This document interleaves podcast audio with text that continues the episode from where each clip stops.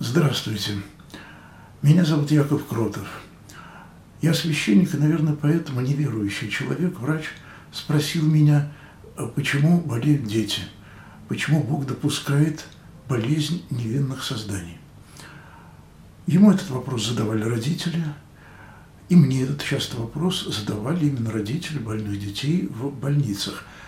Спрашивают и православные, спрашивают и мусульманки – и иудеи, и неверующие спрашивают. Причем спрашивают неверующие, но спрашивают как верующие. А верующие спрашивают как неверующие. Вопрос на самом деле, если чуть-чуть встряхнуться, он ужасен. Потому что, а что, взрослые должны страдать, да? То есть страдания взрослых имеют какое-то оправдание. Болезнь – это наказание за грех – Откуда это в головах у людей, которые никогда не посещали воскресную школу, которые не ходят в церковь, но у них в голове прочно сидит, что болезнь – это наказание от Бога за грехи, средства к исправлению. Ну, как вот у нас есть исправительные колонии, раньше их называли исправительно-трудовые колонии, так и болезнь. И, кстати, я помню э, святой Максимиан Кольбе – польский священник, погибший в Освенциме, у него в монастырике под Ченстаховой, когда приходили гости, и он им показывал монастырскую больничку и говорил, вот эти люди делают тут самую главную работу, они болеют. А имел ли он в виду, что эти болезни даны монахам, чтобы исправиться и встать на путь совершенства? Совершенно не это. Совершенно не это. Что он имел в виду, наверное, лучше было бы спросить его, но я думаю, он имел в виду сопереживание чужим страданиям, которые приходят, когда тебе самому плохо. Вернемся, однако, к исходной точке. Почему вопрос задают именно о детях? Ведь в книге Иова, книге Библии, которая ну, специально посвящена вопросу о страданиях, она, кстати, возможно, и не написана евреем, она поглощена Библией – как и многие другие тексты, которые вошли в состав Библии, в состав Слова Божьего, хотя это, конечно, слова человеческие, слова людские, для того, чтобы открыть Бога. И вот в книге Иова там нету ничего про детей.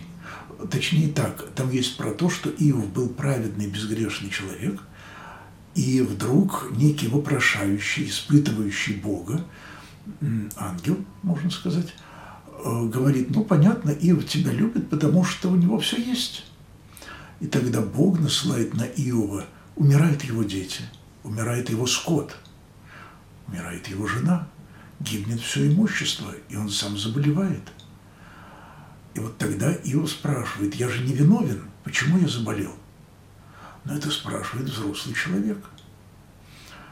И друзья пытаются ему сказать, ну ты, наверное, чем-то согрешил, что тебе нужно исправить. И Иов не спрашивает, а мои дети чем согрешили невинные? Дети – это часть меня, психологии человека тогдашнего времени. Я-то ни в чем не виноват.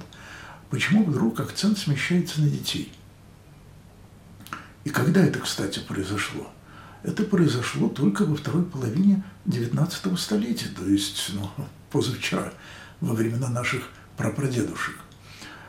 До этого времени была высокая детская смертность.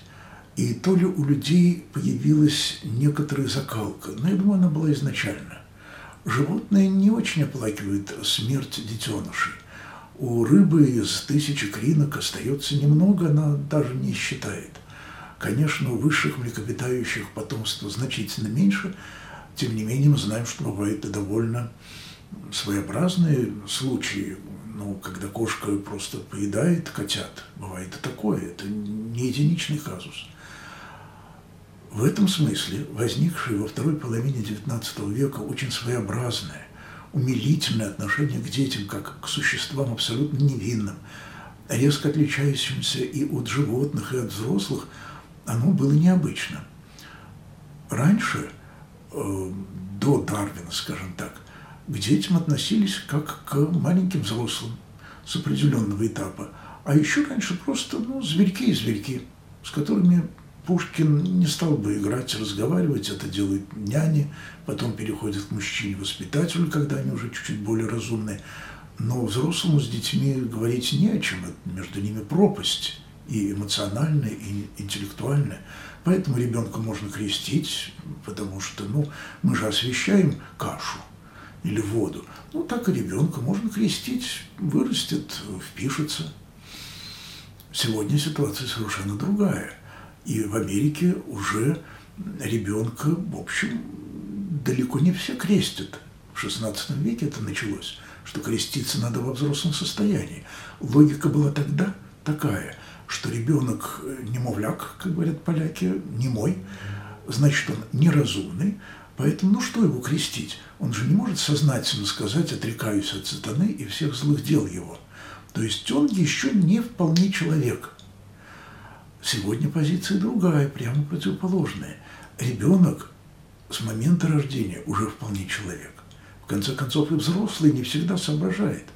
И мы можем дожить до Альцгеймера, если будет хорошая медицинская помощь. Смотрите, как изменилось отношение к детям. Совершенно полярно. Но вопрос остается. Это вопрос о смысле зла. Просто его предпочитают задавать у детях, и тут такая риторическая фигура, что, конечно, никто в мире не должен страдать, но если уж страдание для взрослых хоть как-то оправдано, то дети-то совсем не оправданы. И полезно помнить, что вплоть до, наверное, 17 века телесное наказание детей – это было абсолютно естественно – Вспомните Маугли, где Багира шлепает Маугли или медведь Балу, и нормально. А в английских школах э, телесные наказания были отменены только в середине 70-х годов прошлого века, полвека назад. А в российских школах, ну, сейчас как бы отменены. Но реально, конечно, мы знаем, что рукоприкладства, домашнего насилия в семьях по отношению к детям очень много, и шлепнуть ребенка накричать на него, а это для ребенка это такая же катастрофа, когда мать или отец на него кричат, как если его ударят, потому что ну, ребенок, человек, дух, душа и тело в нем неразрывно едины. Потом мы начинаем распадаться. Или не начинаем, это уж каждый сам делает выбор. Значит, мы опять приходим к тому, а к взрослому человеку можно применять насилие? И общие позиции разные. Но в целом мы хорошо видим, что развитие человечества идет к ненасилию. Нельзя насиловать человека. Нельзя, как князь Владимир в XI-X столетии, заставлять жителей Киева креститься, пользуясь своей силой, мечом и огнем, как в Новгороде потом. Человек должен быть свободен. Иначе чего стоит его слова «отрекаюсь от сатаны, сочетаюсь с Христом»? Ничего не стоит. Но вернемся опять все-таки к проблеме зла. И здесь вопрос, конечно, задается не о Боге. Вопрос задается о мире, о космосе, о самом смысле существования. И это бунт не против Бога, ведь атеист бунтует. Это бунт против мира, каким мы его знаем. Мир причинно-следственных связей. Потому что, ну так уж если, почему страдают дети? Что скажет биолог, зоолог? Кстати, само развлечение, биология от зоологии, она ведь, ну, в общем, скажем, прямо указывает на человечность в человеке. Если для сохранения вида, для завоевания какой-то ниши в природе, для утверждения, для развития, для совершенствования вида биологического необходима боль, необходима выбраковка дефектных экземпляров – так слава Богу, что это все есть. Ну, слава Богу, в риторическом смысле. Прекрасно, хорошо. В этом смысле председатель атеистического общества Москвы, который на эхе Москвы проповедовал выбраковку детей, давайте как в древней Спарте, сбрасывать слабых детей со скалы. Что мы будем тратить на них ограниченные наши медицинские и денежные ресурсы? В общем, это логично атеистическая позиция. Я, к сожалению, должен сказать, что христиане часто рассуждали в этом смысле, рассуждают как атеисты. Что мы будем заботиться о калеке? Отдать его в детский дом? А то, что коллега может быть великий астроном, об этом даже не подозревает, что возможно астрономы. Есть астрологи, что такое астроном. И оказывается, что человек, э, интеллект важнее, чем физическая сила. Давайте сохранять умных. А тех, у которых развитые мышцы только, а мозги не развитые, пусть будут внизу. Это у Уилса в описании идеального государства на Луне.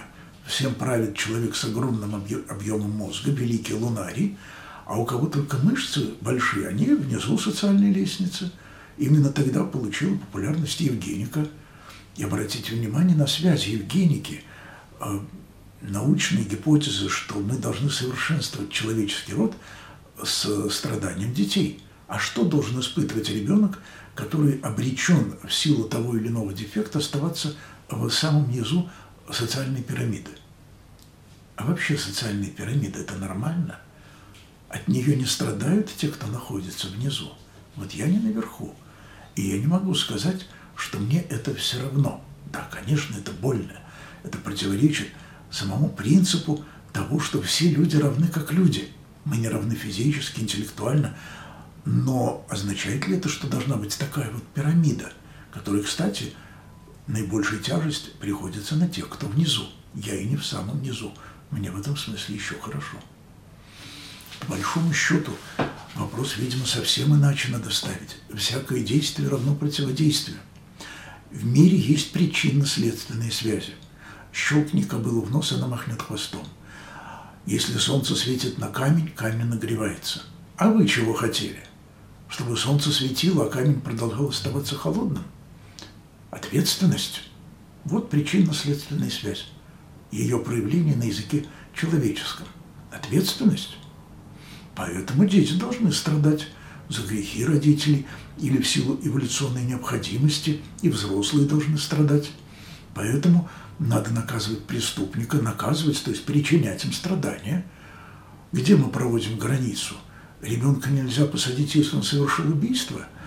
Ну, извините, расскажите это, скажем, в той же Африке, где детей забирают в солдаты, и они убивают, забирают именно потому, что они э, ну, ими легче манипулировать, их легче, легче заставить стрелять в других. Тогда мы действительно спрашиваем, что же это за мир? В мире есть причинно-следственные связи. Поэтому дети страдают, поэтому и взрослые страдают. Эти причинно-следственные связи далеко не всегда к выгоде для человека.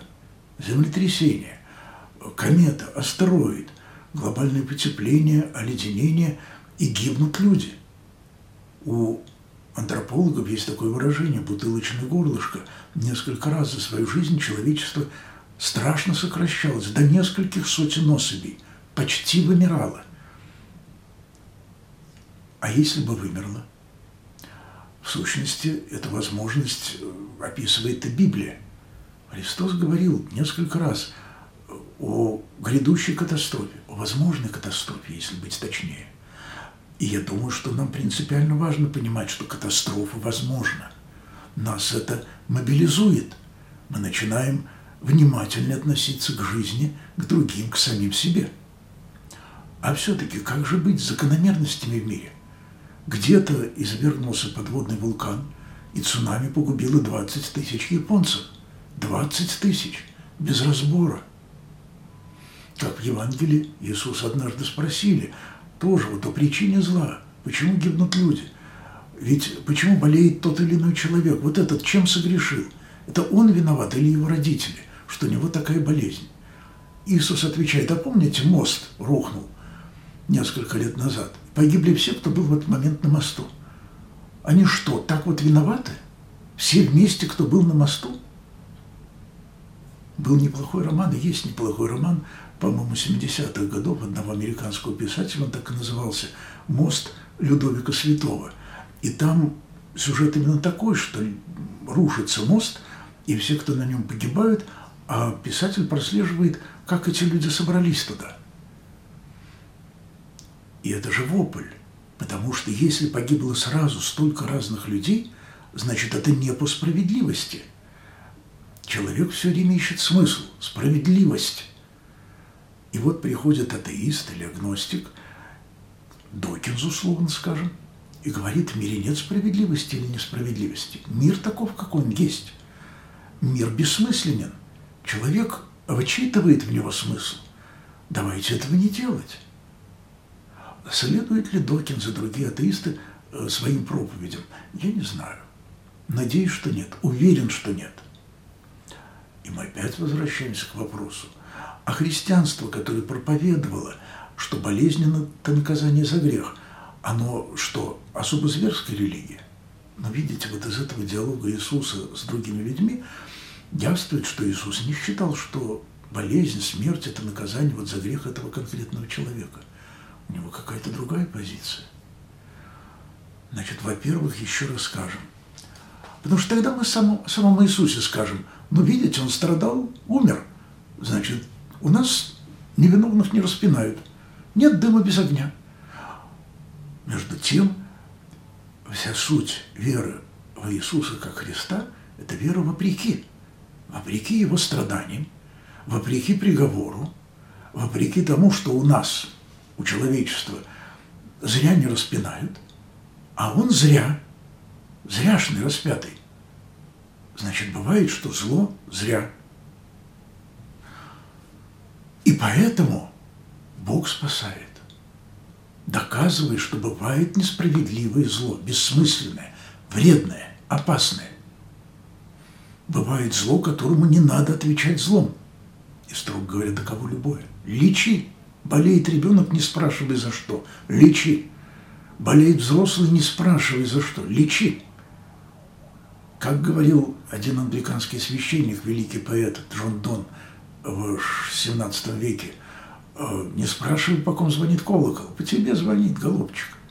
Тогда в Лондоне была великая чума, он от нее едва не умер, и у него было вот видение, что он заполнил собой э, весь космос, ну, горячка. Значит, он стал всем человечеством. Все, что происходило в мире, все его убивало. И, конечно, зазря. Он этого никак не заслужил.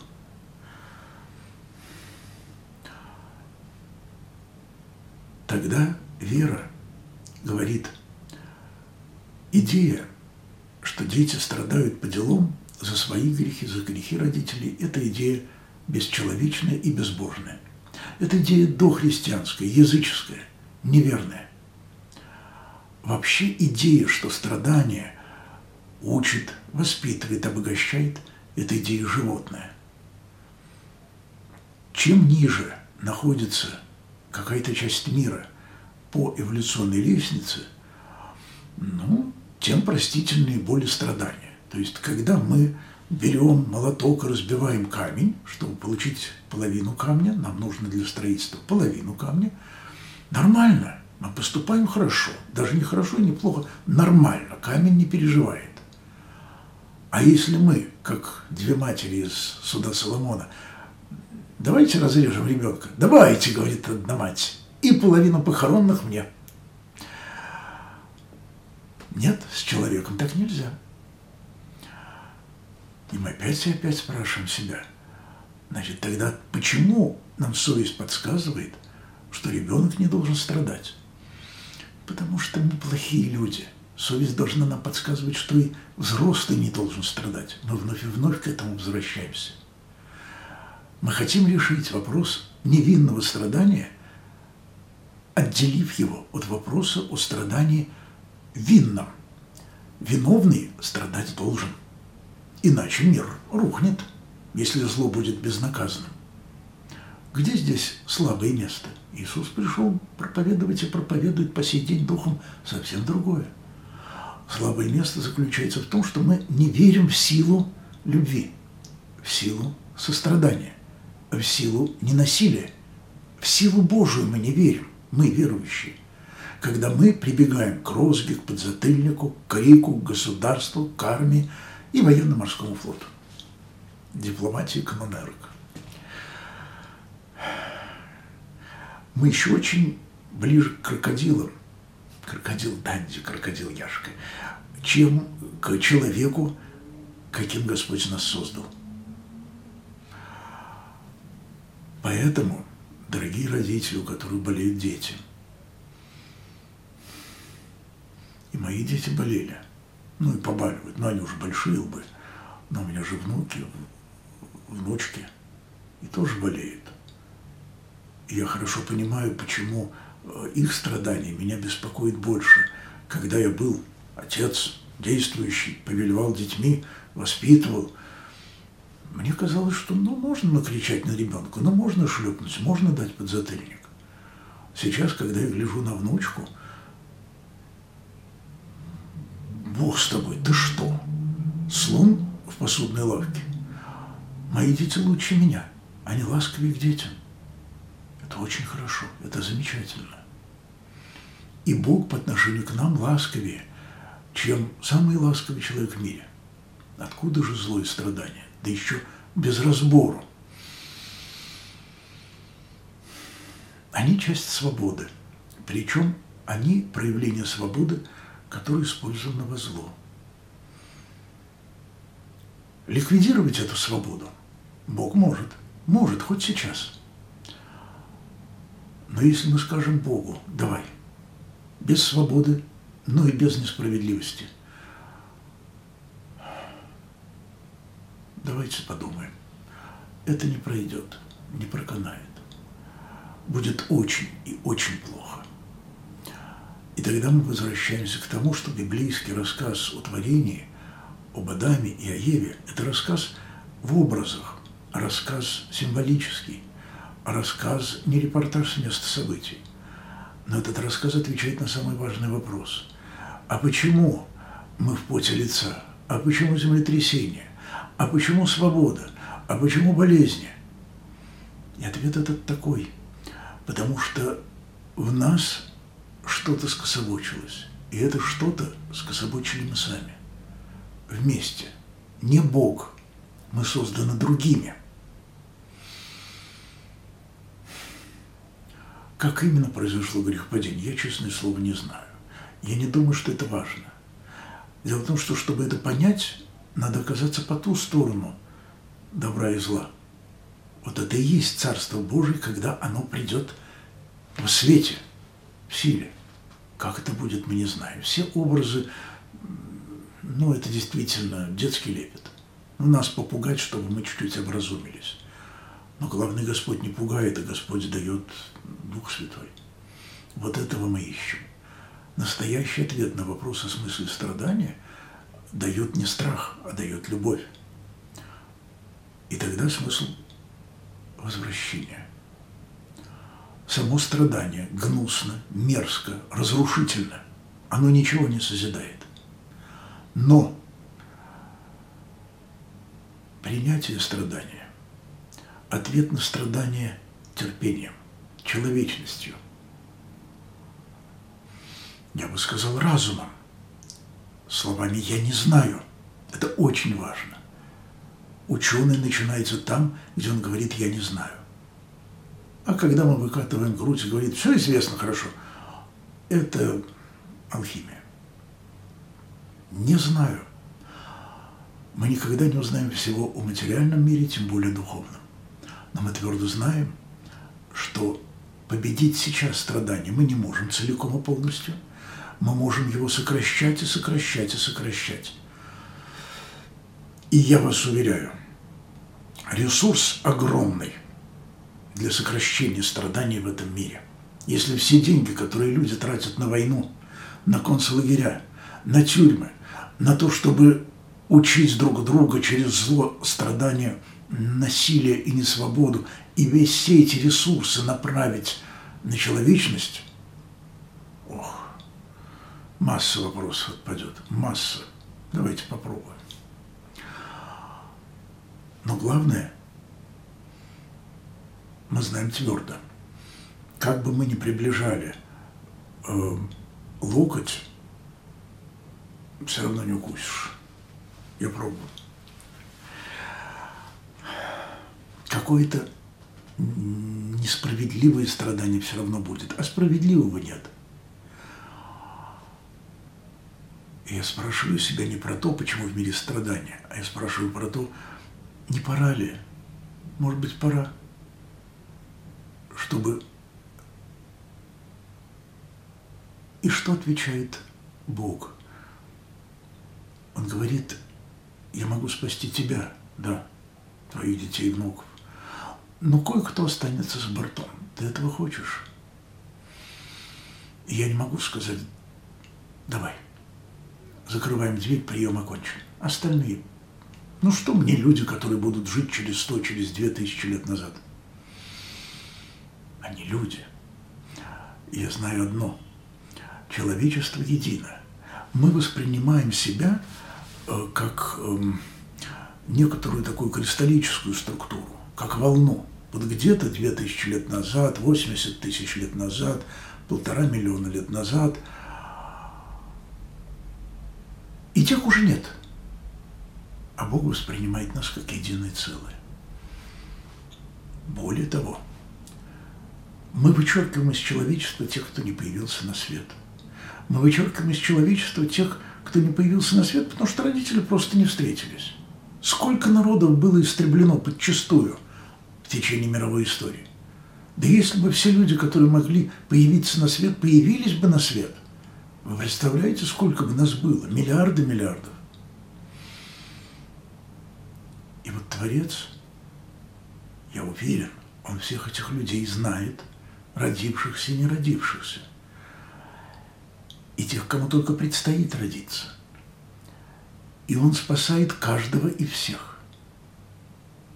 Это безумное занятие, это немыслимое занятие. И когда мне хочется, чтобы вот меня поскорее, можно вне очереди. Вот лично меня и тем, кого я люблю, вот маленький рай, раюшенечка, парадизик, Монплезир, Версаль, на Карибах. Нет, говорит Бог, тебе будет потом плохо – тебе будет плохо. Как героям рассказа Брэдбери, которые ворчали, ворчали на соседей, говорили, ну, пожить бы в мире вот без соседей. И вдруг в один день они проснулись. Птицы поют, машины не ездят, ничего не жужжит, не гремит. Все исчезли. Они радовались примерно 4 часа. А потом стало очень тошно и плохо. Они не могли смотреть друг другу в глаза – Брэдбери, найдите рассказ, почитайте. Я хочу смотреть любимым людям в глаза. Когда ребенок страдает, я хочу смотреть ему в глаза. Может быть, я не смогу прекратить его страданий. И я не прошу очень так прекратить мои страдания. Честное слово, дряхление, старение – это тоже страдание. И совершенно незаслуженное, абсолютно. Я вас заверяю. То есть я, конечно, много чего накуролесил в своей жизни, но не так это должно э, преодолеваться. И не так оно преодолевается. Бессмысленные страдания. Но не надо торопить Бога. А себя торопить надо. Потому что на бессмыслицу мы можем ответить смыслом. Смысл в нашу жизнь вносит прежде всего любовь. Смысл. Не задача и средства, а смысл – любовь – смысл человеческой жизни. И если я болею, но меня любят, моя жизнь более осмыслена, чем если я здоров, как бык, и меня никто не любит. Поэтому вопрос о страданиях детей имеет смысл. Дети не должны страдать. Мы должны сделать все для того, чтобы не страдал ребенок, ни пока он ребенок, ни когда он вырастет. Мы не имеем права ни на какое причинение страдания в мире. А еще мы имеем возможность любить. Отсутствие любви – это колоссальное страдание, которое мы не чувствуем.